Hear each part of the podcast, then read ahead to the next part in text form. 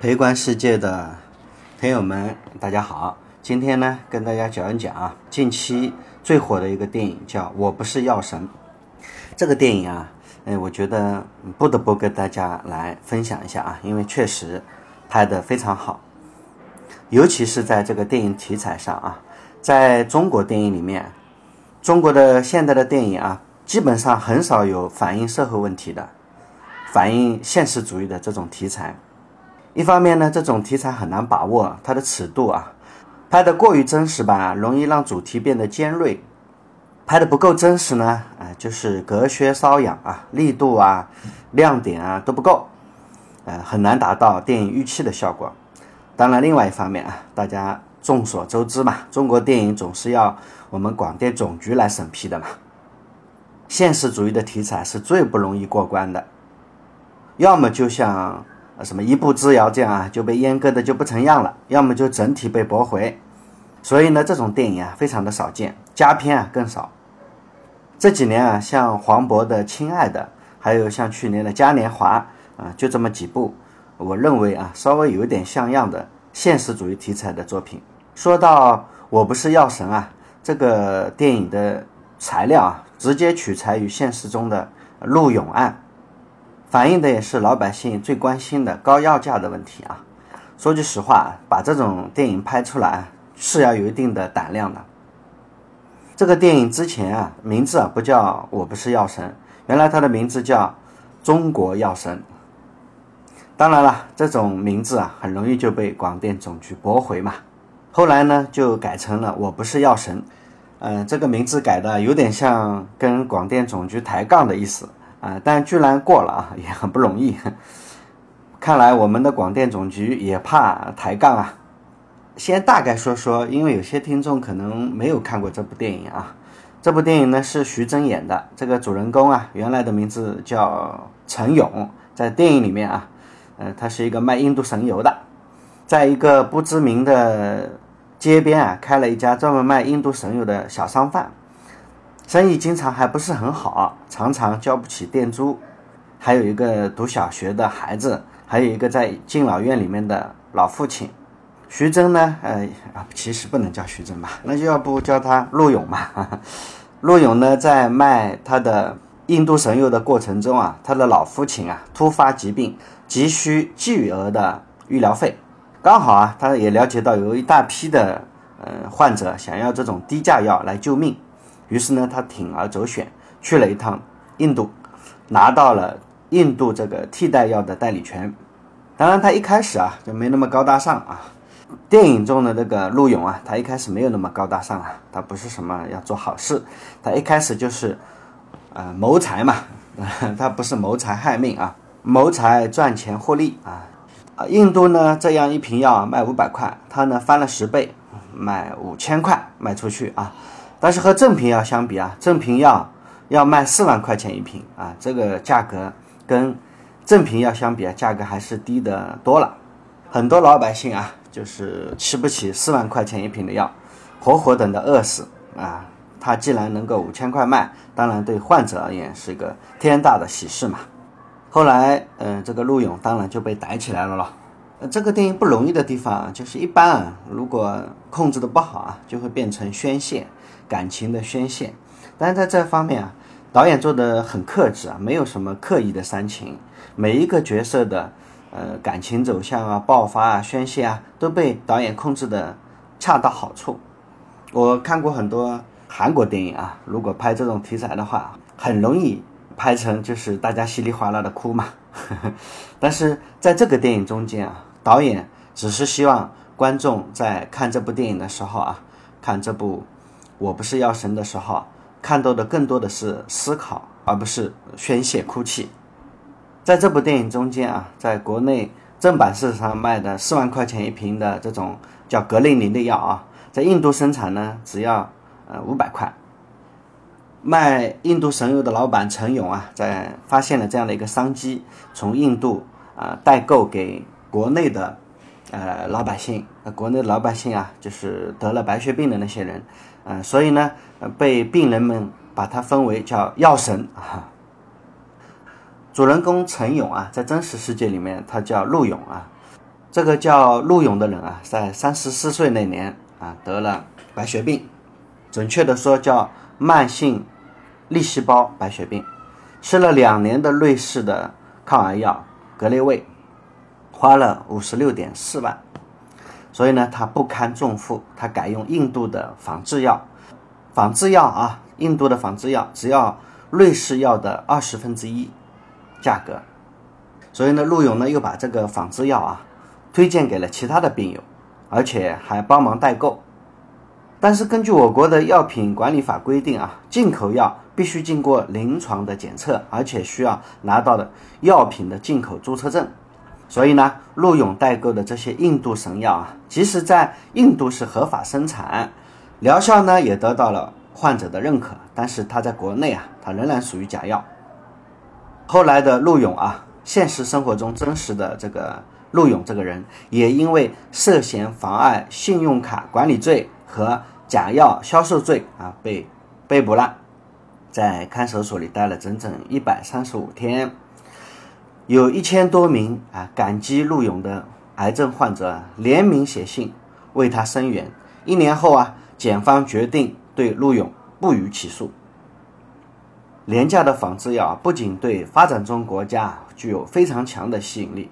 而且实际上啊，印度的神药啊，印度的出口仿制药百分之六十以上是出口到欧美的发达国家，包括日本啊。其中美国市场上的仿制药百分之四十都是来自于印度。那么仿制药是怎么回事呢？仿制药为什么价格这么便宜呢？为什么印度的仿制药如此受欢迎呢？先说说什么是仿制药啊，先说说什么是原研药。原研药啊。在国际上通俗叫法叫做品牌药，就是指在世界上第一个研制出某一药物的公司品牌。原研药上市之前呢，一般要经过严格的动物实验、人体临床一期、两期、三期实验，然后经过四期临床放大实验，证明疗效确切、安全可靠后啊，才能推向市场嘛。仿制药其实缘起也是美国了。一九八四年，美国有一百五十种常用药专利到期了，大药商认为无利可图，不愿意继续研发了。所以呢，美国出台的 The Vaxman-Hatch 法案，新厂家只要向 FDA 证明自己的产品与原药生物活性相当，就可以仿制了。仿制药的概念啊，从此就出现了。后来呢，欧洲啊、日本呢，都广泛的采用了。简单的说啊，仿制药就是药品生产厂，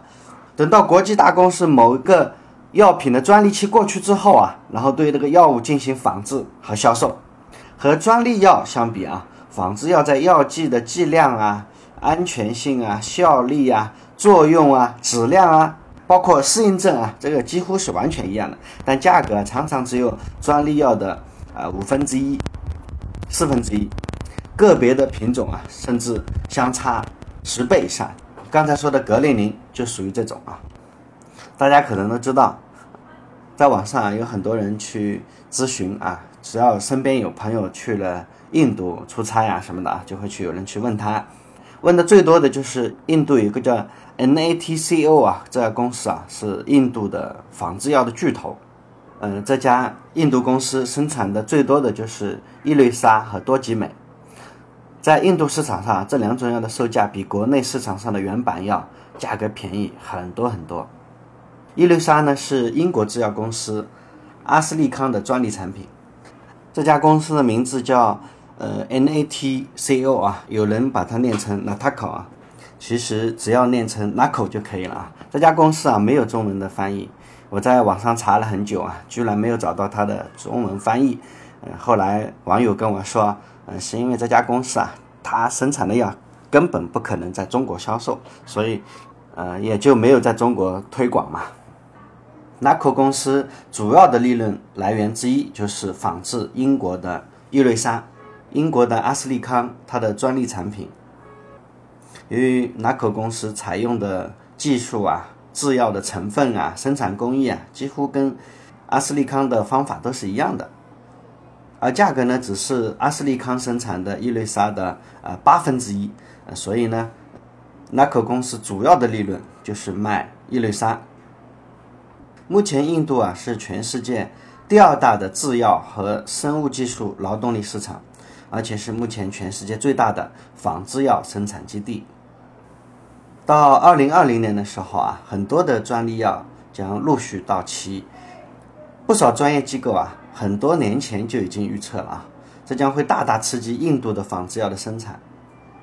印度仿制药的全球的市场份额啊，可以从目前的百分之二十增加到百分之二十五，就是世界上四分之一的仿制药都是印度厂生产的。那么，印度的仿制药行业为什么这么发达呢？那首先第一个，它政府在支持它嘛，在印度啊，仿制药是合法的。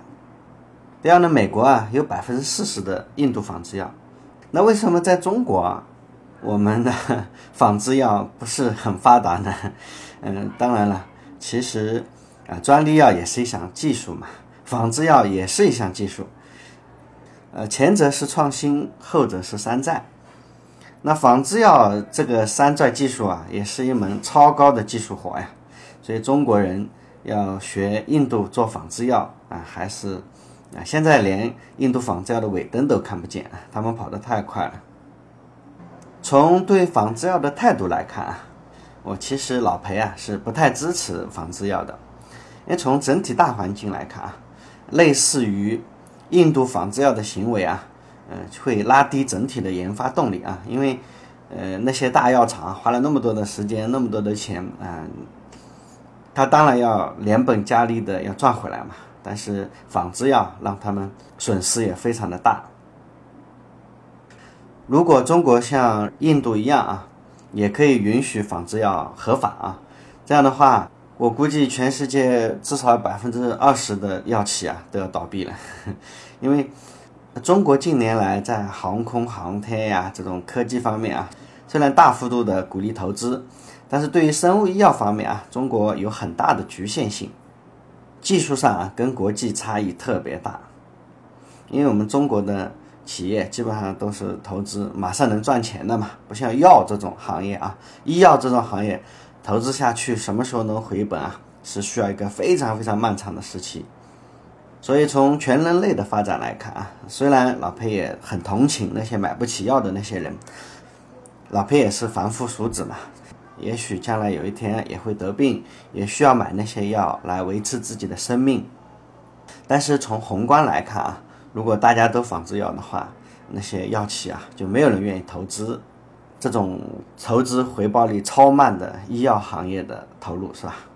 药品的制造成本其实很低，可能几毛钱、几分钱一粒啊，但是研发的成本啊是非常昂贵的。印度从法律上来保护山寨，呃，其实它拖累了人类征服病魔的科技研发动力，而且让本国的医药研发。满足于拿来主义，不思创新。当然了，欧美的药厂啊，为富不仁，坐视发展中国家人民病死。所以呢，印度政府立法山寨，呃，也是啊，咎由自取吧。老裴认为啊，比较可取的办法啊，就是富国穷国是不是能够区别定价呀？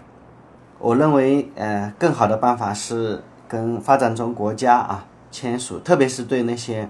救命的药啊，跟呃发展中国家的政府啊医保系统联合起来，保证让这些救命药进入医保体系，但是也要保证啊医药研发企业的基本利益嘛。这个我估计是更好的办法嘛啊，不知道我的听友还有没有更好的办法啊？也可以在下面留言说说看你有没有更好的办法。